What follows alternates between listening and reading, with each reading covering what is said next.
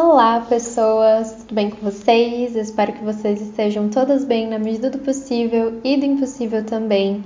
Aqui é a Midria e eu tô muito feliz de voltar a gravar o Preta Galáctica. É, a gente ficou algumas semanas aí sem episódio. Eu sou uma mulher que estava de férias, universitária, estagiária, que teve alguns dias de descanso e preferi aí me desligar de todas as responsabilidades, embora o Preta Galáctica seja um podcast que eu faço com pouquíssima pressão e só realmente com a vontade de compartilhar aquilo que eu tô pensando e estudando e descobrindo. É, tem todo o processo de editar, enfim, então me deixei mais livre durante essas últimas semanas. E aí agora estamos voltando, e estamos voltando com um episódio que eu tô muito animada para compartilhar com vocês.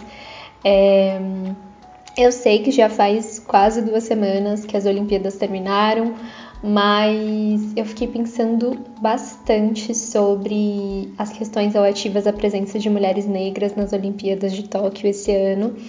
E queria compartilhar um pouco dessas coisas porque eu acho que elas podem render uma boa conversa e boas reflexões aí para vocês também. Então, começando, né? Eu acho que, obviamente, embora a gente tenha acompanhado e assistido e compartilhado meme, enfim, ficado a madrugada inteira acompanhando todos os jogos e tudo que estava rolando, é, obviamente existe uma contradição né, na realização dessas Olimpíadas. A gente ainda está vivendo uma pandemia. É, tem um ponto que me deixou bastante chocada, que é o fato da vacina, né, lá para para as pessoas que estavam competindo, para atletas, não era obrigatória, né? Então você vai meio com esse pacto social de vamos fazer um evento e aí a gente se protege e a gente consegue competir tranquilamente. E no final das contas não foi exatamente isso que aconteceu. E, e eu fiquei bem chocada que, enfim, atletas né, que tiveram a chance de se vacinar simplesmente não quiseram, assim, para mim isso é, é, bem chocante. Eu fico meio chocada, não sei se eu tenho um senso de civilidade muito, muito, enfim, muito forte aqui dentro, mas eu fico pensando, meu Deus, o que faz uma pessoa não se vacinar? Com a vacina ali à disposição, ainda mais é, sendo que talvez para algumas pessoas, né, a vacina chegaria antes ali pela Olimpíada do que, do que no próprio país, então enfim, loucura total. Aquelas pessoas, gente, no evento de abertura sem máscara, a máscara embaixo do nariz. É isso, né, gente? É uma questão global. a crise também é estética. É, mas aí, acho que a gente não pode ser hipócrita, né? E, reconhecer que esse foi um momento de alívio e motivação coletiva. Eu vi muitas pessoas falando é, que se sentiram mais leves assistindo as Olimpíadas, que fez bem para a saúde mental, que foi um alívio cômico, que foi algo que a gente conseguiu focar a nossa atenção para além de tudo que já está acontecendo, que a gente está vivendo há mais de um ano e meio de, enfim, pandemia e todas essas coisas que a gente bem sabe. Então, eu acho que no final das contas tem uma hipocrisia nisso, né? A gente gostar desse fato, mas ao mesmo tempo é isso, né? Acontece, gente. A gente é realmente qualquer coisa que não seja o, esse contexto de pandemia, a gente acaba focando a atenção, tirando a Copa América que a gente cagou, mas acho que as Olimpíadas, pensando no sentido de diversidade e a perspectiva, a perspectiva que elas têm teoricamente, né, de é, se propor a ser um, um, evento que reúne múltiplas nacionalidades e essa perspectiva de paz mundial com todas as aspas, né, de, enfim, encontro das nações, dos povos e das culturas, é, no final das contas é, traz uma esperança, né? Eu acho que é muito sobre isso. Mas enfim, seguindo, né, agora para algumas reflexões, é, Acho que algumas questões importantes levantadas, né, dentro dessas Olimpíadas foram questões de diversidade, assim, para a gente pensar esses marcadores sociais da diferença, como a gente costuma falar nos sociais. É, e primeiro, né, a participação feminina, que foi pela primeira vez na história 50% do total. É, o que é algo bem significativo se a gente vai pensar historicamente até a fundação das Olimpíadas e como na fundação lá o, o fundador, o Henrique Corbin, se eu não me engano, ele tinha uma perspectiva de que mulheres não podiam competir, porque como assim, elas são frágeis e blá blá blá. Mas enfim. E aí acho que um outro ponto também é a participação da, da população LGBTQIAP+, né? Foram 170 de 11 mil, né, que se é, autodeclararam LGBTQIAP+, isso equivale a 2% do total de atletas que estavam em Tóquio, mas é um número bastante considerável comparando a outras edições e muito provavelmente é um número muito maior. E aí eu fiquei pensando, né, fui, fui lendo e vendo várias referências ao longo desses dias que as mulheres foram as que mais se posicionaram, né, as que mais se, se autodeclararam como lésbicas, bissexuais, ou então mulheres trans, pansexuais, assexuais. E, e é muito louco, né, porque se a gente fosse, fosse pensar no âmbito total, é muito possível que a gente tenha muito mais homens, então, né, que também sejam é, da população LGBTQIAP+, e que não tenham se autodeclarado por todas as questões de machismo que a gente já sabe. É, um outro ponto que eu vou falar um pouquinho mais para frente também, de novo, é saúde mental, né? Então, todo o debate em relação à saúde mental que foi levantado, eu acho que não tem como, né, a gente não levantar um debate em relação à saúde mental nesse momento coletivo da humanidade, quando a gente pensa que essa é uma Olimpíada que estava acontecendo dentro de um contexto de pandemia ainda, né? A gente ainda está vivendo uma pandemia. Então, esperar que pessoas que são né, atletas de alto rendimento, de alto nível, que, enfim, é, são quase essas pessoas deusas do Olimpo, que não existem no, no final das contas, é, chegariam depois de tanto tempo sem treinar, com todas as afetações que todo mundo, independentemente do que faça, né, é, viveu nesses últimos meses é, é um pouco esperar demais, né? Mas eu quero comentar um pouco mais pra frente também, de novo, sobre esse tema. Outra coisa, a representatividade, né? Essa representação de diversidade religiosa, o que foi Paulinho, filho de Oxóssi, é, enfim, com a sua, o seu fio de contas de Oxóssi recebendo a medalha de ouro no futebol, fazendo gol e, e fazendo ali um, né, um, uma uma imagem, né, com, como se estivesse atirando com arco e flecha. E a narração, que eu não me lembro agora de quem foi, falando é para Exu aplaudir. Foi maravilhoso, gente, foi maravilhoso. E a entrevista que ele também deu, né, falando sobre a perspectiva de que Exu ilumine o Brasil. Sensacional, enfim, sem mais, maravilhoso. Precisamos de mais atletas macumbeiras e macumbeiros.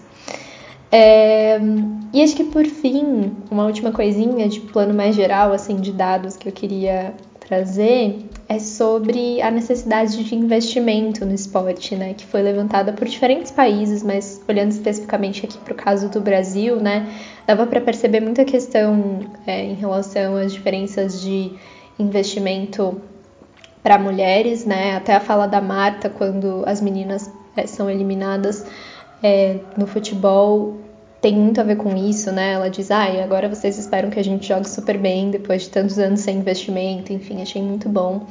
É muito contundente, né? Muito bem, bem colocada. Marta maravilhosa.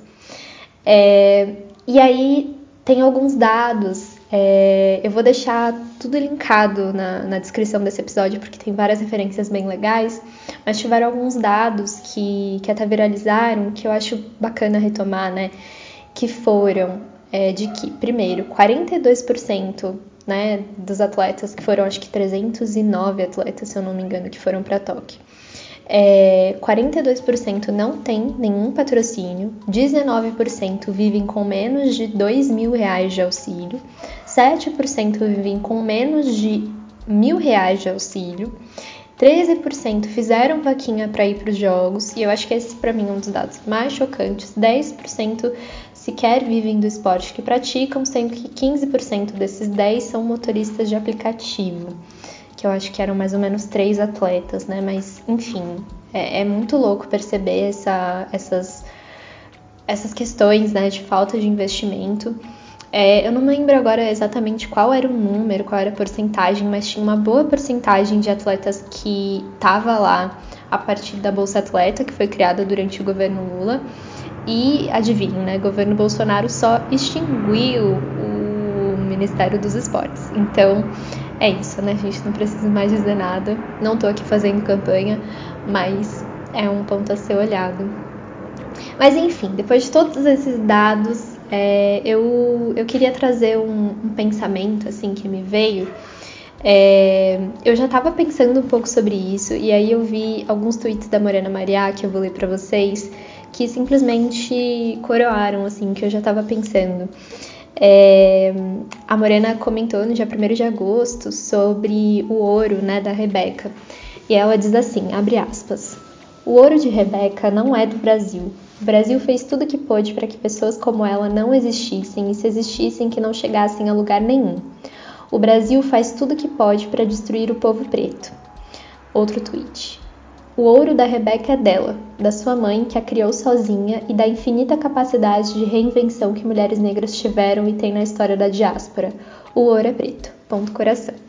E aí tem um outro tweet da Morena, também do dia 1 de agosto, onde ela diz: Os atletas pretos não conquistam medalhas pelo Brasil, conquistam apesar dessa pocilga em forma de país. E eu, eu li esses tweets, eles enfim, refletiram exatamente o que eu estava pensando, é, no sentido de, no final das contas, e aí algumas reflexões que eu vou trazer aqui estão muito alinhadas com uma brisa até meio, meio anarquista, assim, coisa meio Emma Goldman, recomendo. É, num lugar de, de se pensar, né, como quando a gente está assistindo as Olimpíadas, a gente não tá torcendo por uma ideia abstrata de país, de pátria, de nação, né? Não é uma perspectiva de, ah, eu torço pelo Brasil exatamente, mas sim para pessoas, né? Para que pessoas que compartilham com a gente um mesmo território, é, que no fim das contas é uma comunidade, ainda que a gente possa nem conhecer essas pessoas presencialmente, cheguem a desenvolver plenamente suas potências, né? são pessoas concretas e as suas histórias, no final das contas, para quem a gente está torcendo. A gente não consegue torcer para uma ideia abstrata de Brasil, porque uma ideia abstrata de Brasil é, no final das contas, algo que não existe sem a corporificação dessa ideia, né? E, inclusive, ela pode um dia não existir mais se os corpos que habitam esse território, é, que a gente imagina como Brasil, decidirem que não, não, não existe mais Brasil, a gente é outra coisa, sabe? É...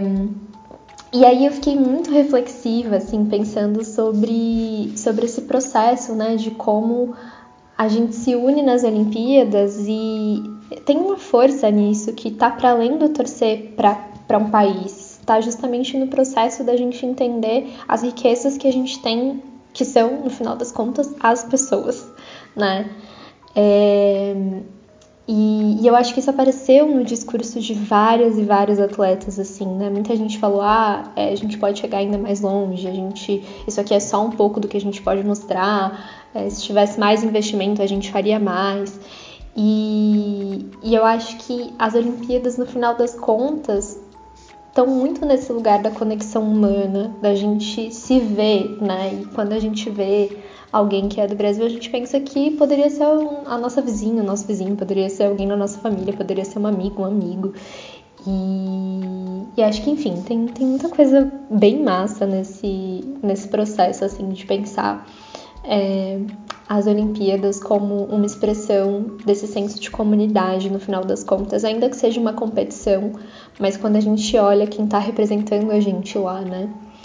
é, e como essas ideias, né, essas fronteiras imaginadas, enfim, essa perspectiva de, de nacionalidade muitas vezes não, não significa nada, especialmente quando a gente olha para mulheres negras, enfim.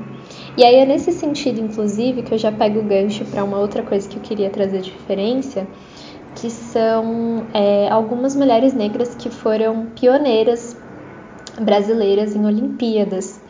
É, e é muito louco porque até essa edição eu não conhecia nenhuma delas, até essas Olimpíadas de Tóquio eu nunca tinha ouvido falar. Uma delas eu fui pesquisar sobre.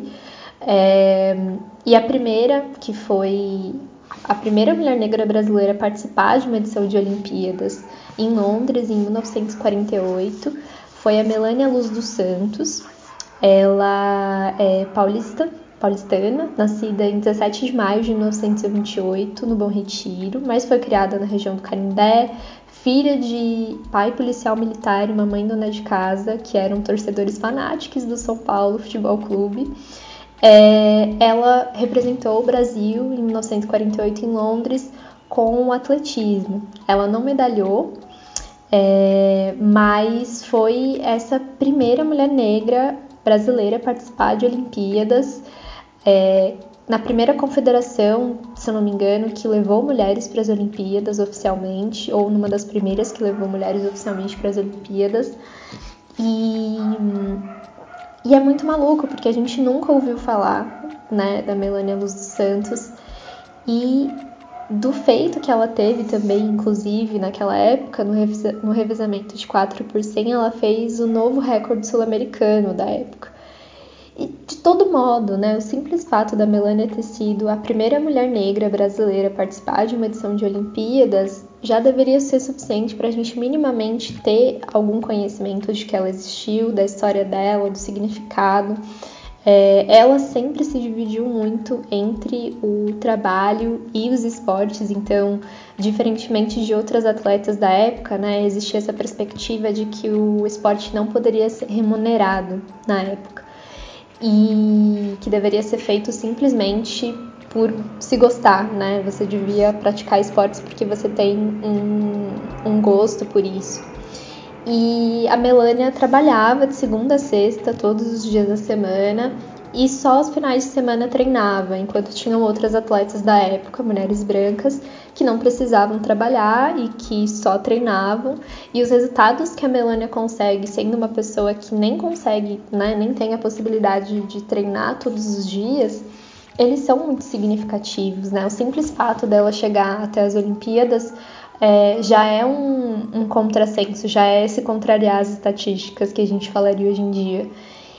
E aí uma segunda mulher negra, ah, uma referência sobre a Melania, vou deixar linkado dentro né, da, do, da caixinha de descrição desse episódio, uma reportagem sobre a Melania, é, que tem várias fotos lindíssimas, lindíssimas dela competindo, maravilhosa.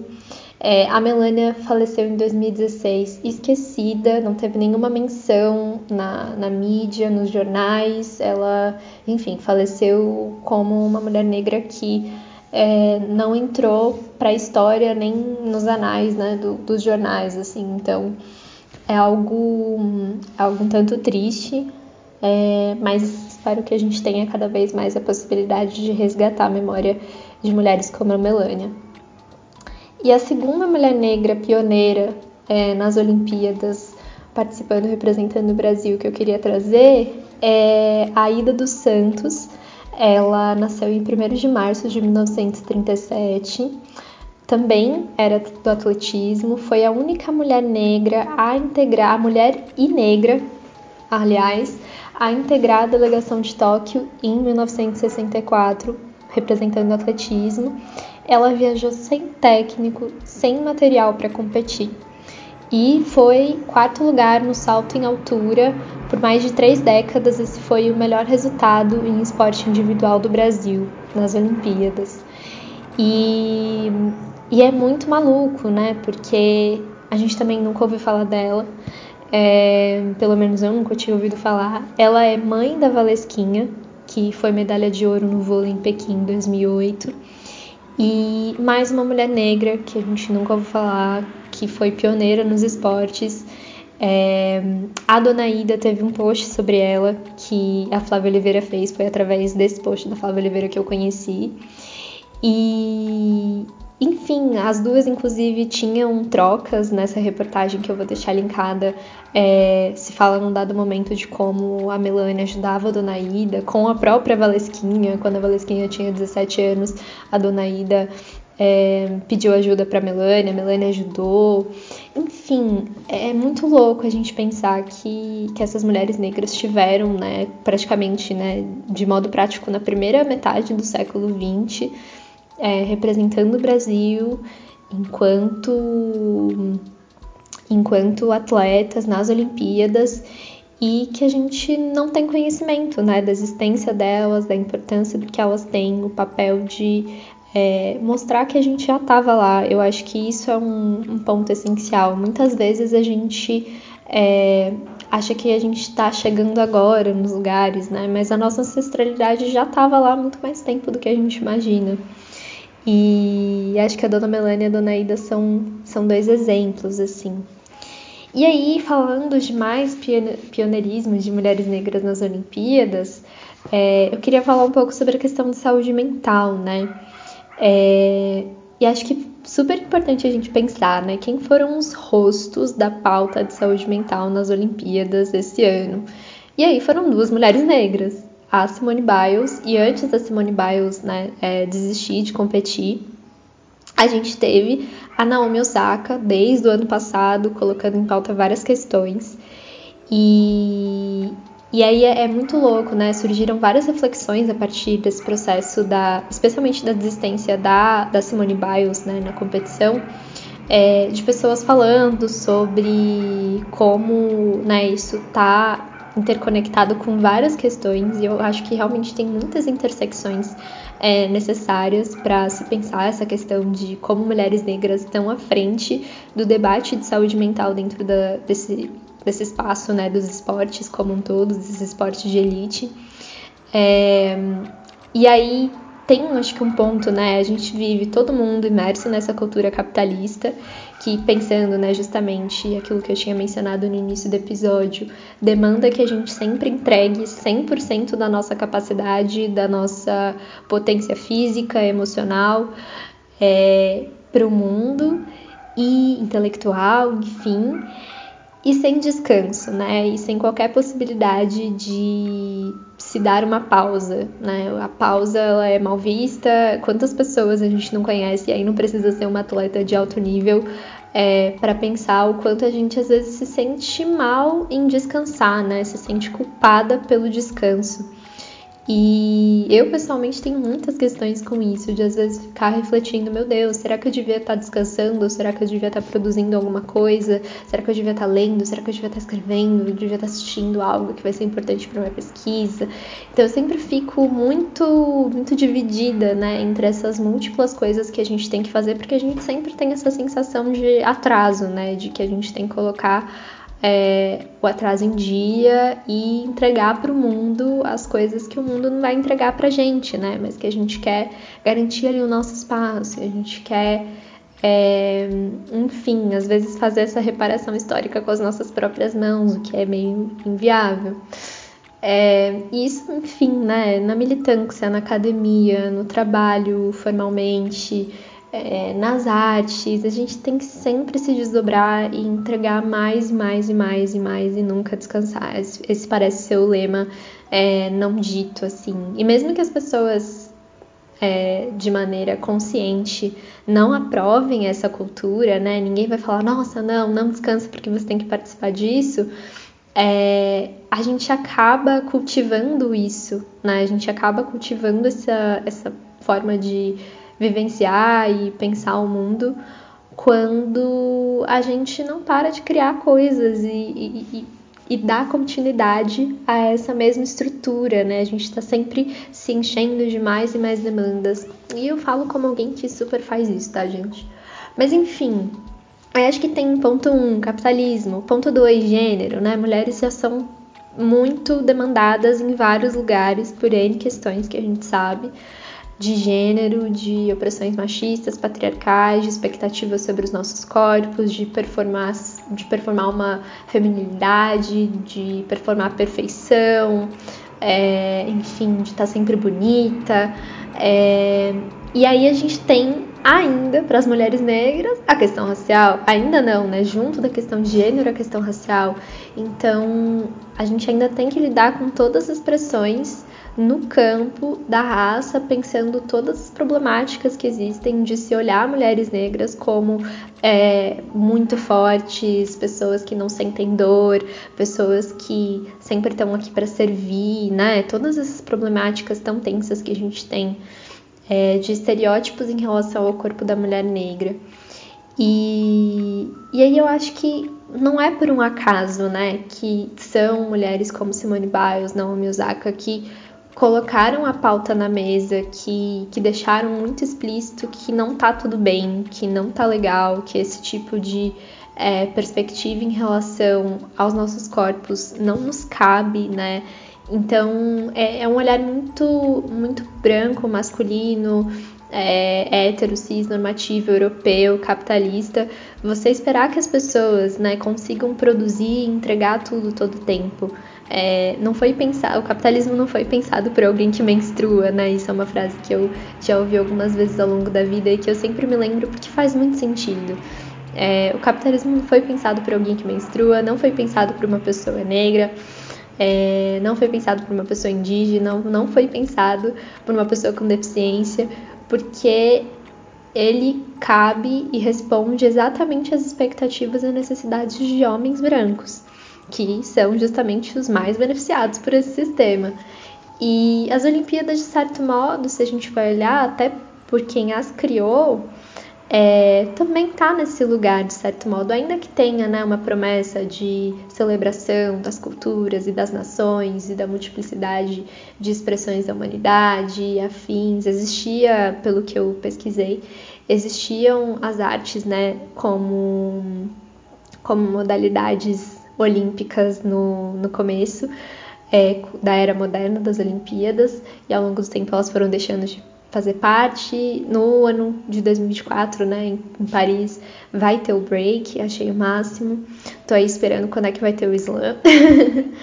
é, mas de todo modo, assim, eu acho que, que no final das contas, é, as mulheres negras né, são pioneiras ao falarem sobre saúde mental, porque são os nossos corpos que já estão mais fragilizados também por todas as questões fora dos esportes, em qualquer espaço da nossa vida, né? A gente, independentemente do que a gente exerça enquanto pessoa, né? Enquanto mulher negra, se você vai ser uma intelectual, se você vai ser uma atleta, se você vai ser uma CEO, se você vai ser uma prefeita, se você vai ser uma doméstica, se você vai ser uma vendedora, uma motorista, enfim, de todo modo, a gente está extremamente sujeita a essas imposições e a essas expectativas tão extenuantes sobre os nossos corpos que, por consequência, o melhor jeito da gente é, lidar com isso é ir se blindando e a gente já acaba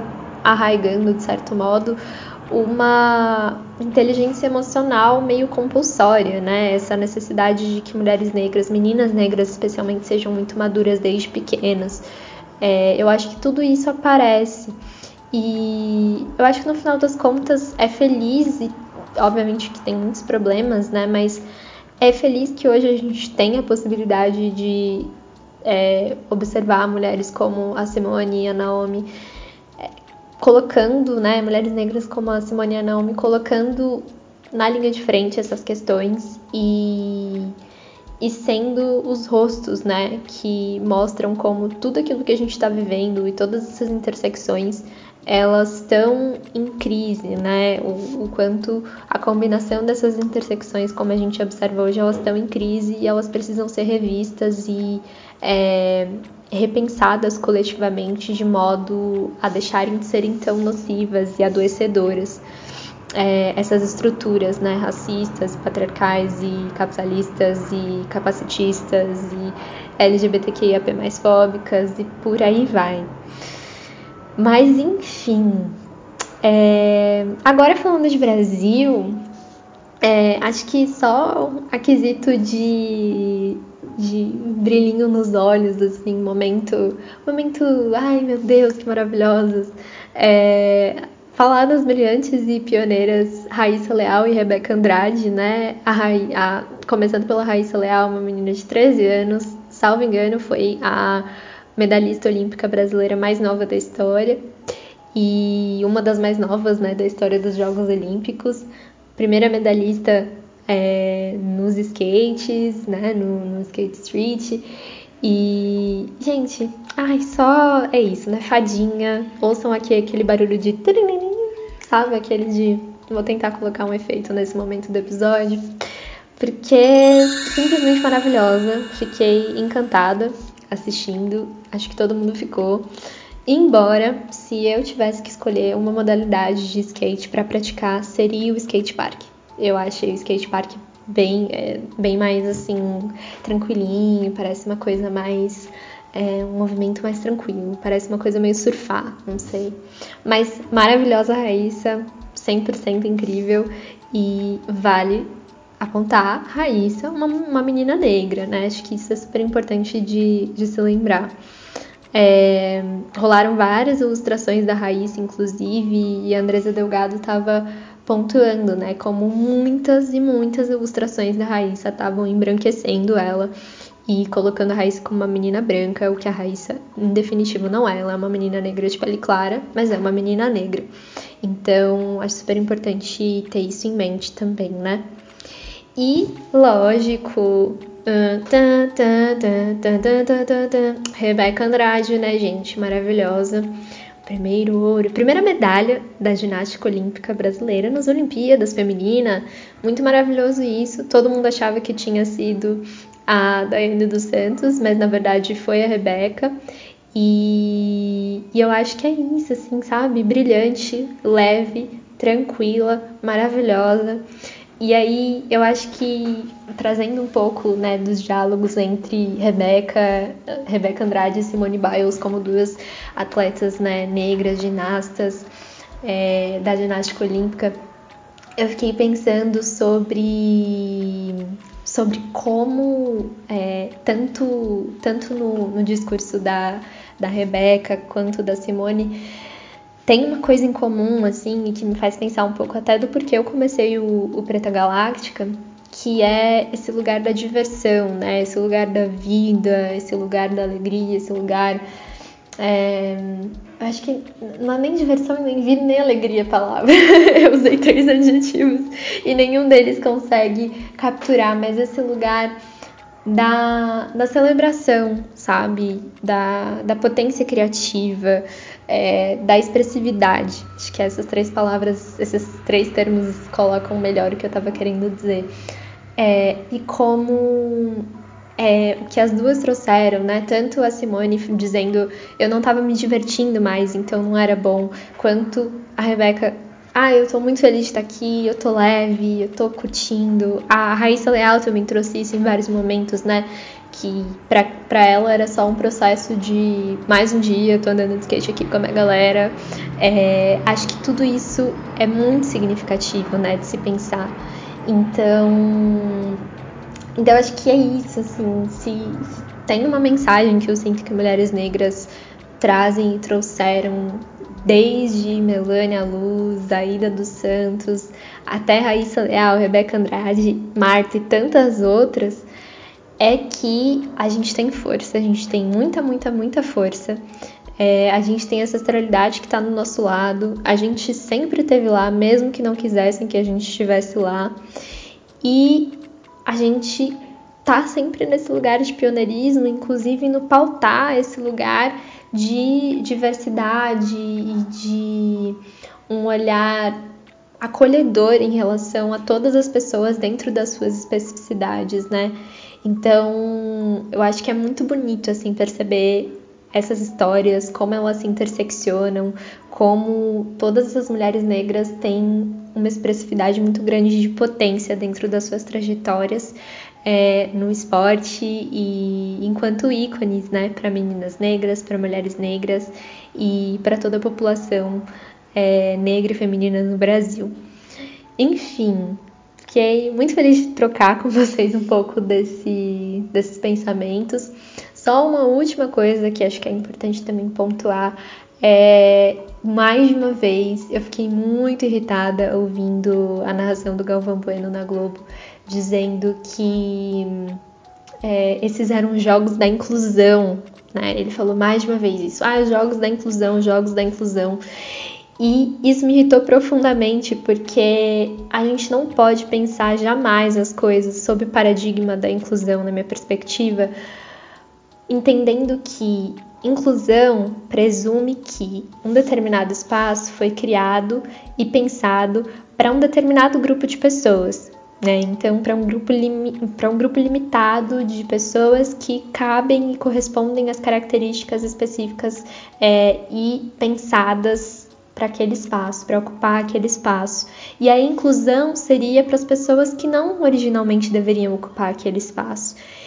E aí eu acho que o que a gente quer não é inclusão, a gente quer diversidade, a gente quer a garantia de que em todo e qualquer espaço que qualquer pessoa queira entrar, qualquer pessoa vai ter acesso, né? Então só essa nota teórica que eu acho super importante, inclusive retomando aqueles dados que eu trouxe no início, esses não foram jogos da inclusão, esses foram jogos da humanidade no final das contas, da potência múltipla e infinita do que é a humanidade, das suas múltiplas cores, gêneros, é, enfim, raças e todas as possibilidades infinitas que a gente tem de expressão é, e de existência dentro dos nossos corpos e as coisas que a gente desenvolve a partir disso nas nossas culturas específicas.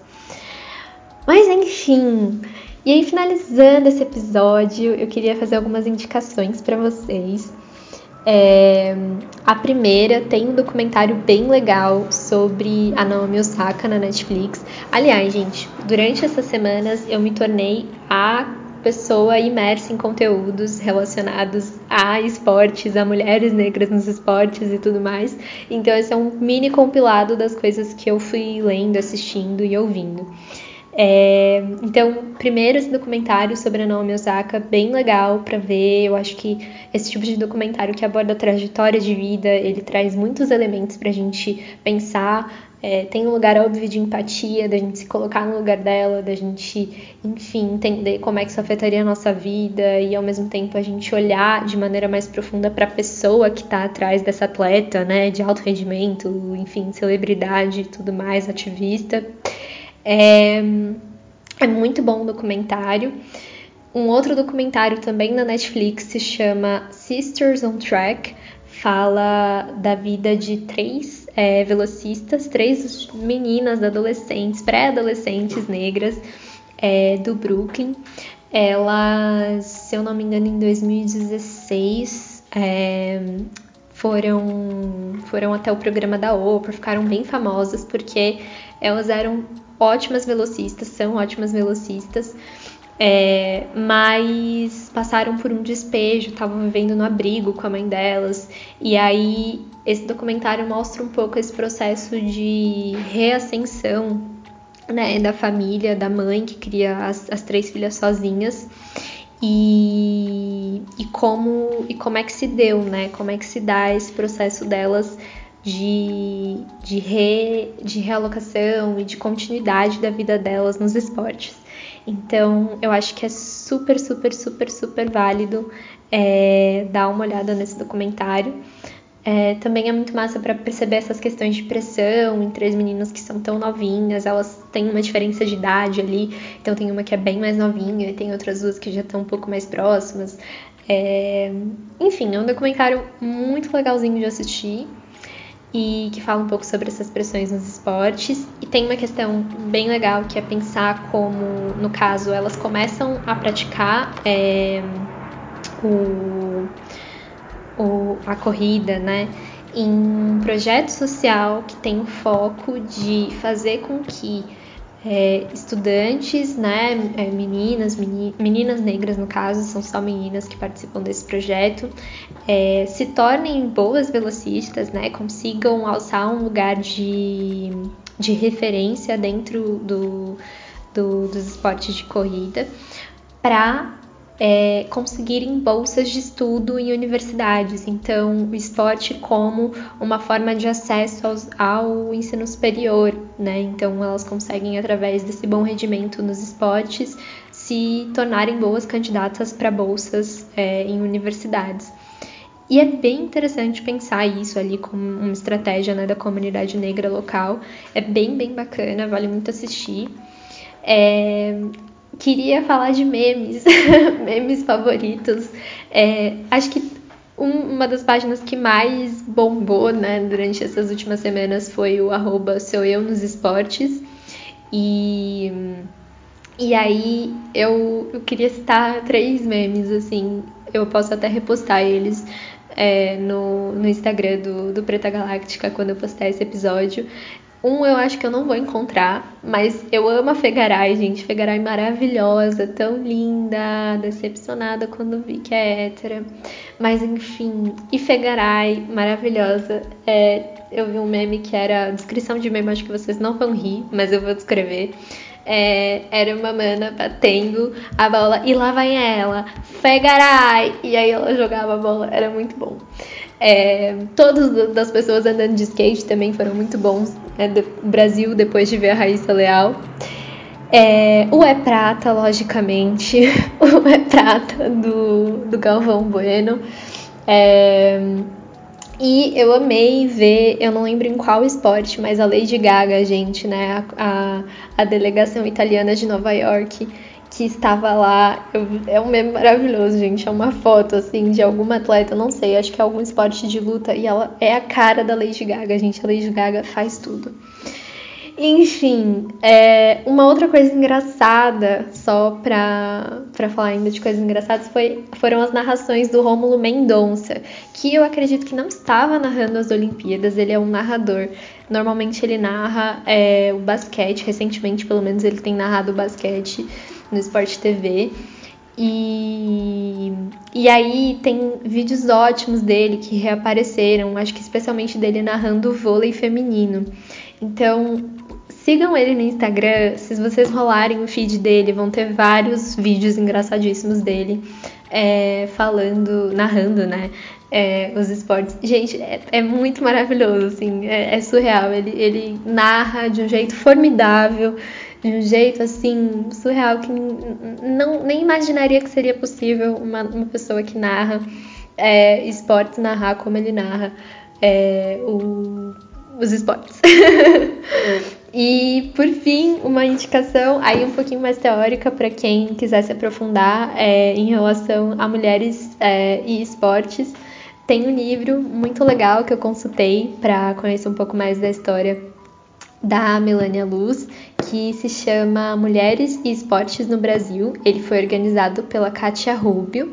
Eu li um artigo dentro desse livro, que eu vou deixar também a, a referência no, na descrição do episódio.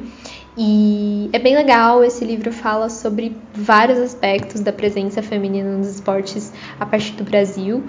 Então, acho que vale super, super a pena acessar, dar uma olhada e se vocês tiverem interesse, parece ser uma ótima referência. Um, e é isso, gente. Esse foi o episódio. Eu falei várias coisas. Espero que tenha feito algum sentido para vocês. Tava pensando em muitas coisas, mas os principais pontos era especialmente isso de como a gente não torce para um país, a gente torce para pessoas, no final das contas, pelo menos essa é a minha perspectiva. É... E também esse pioneirismo de mulheres negras, né? Como mulheres negras estão à frente desses espaços e, e são referências pra gente. E é isso, tá bem? Espero que vocês tenham gostado. Até o próximo episódio. Não deixem de deixar indicações de temas que vocês querem. Podem me mandar DM lá no Preta Galáctica.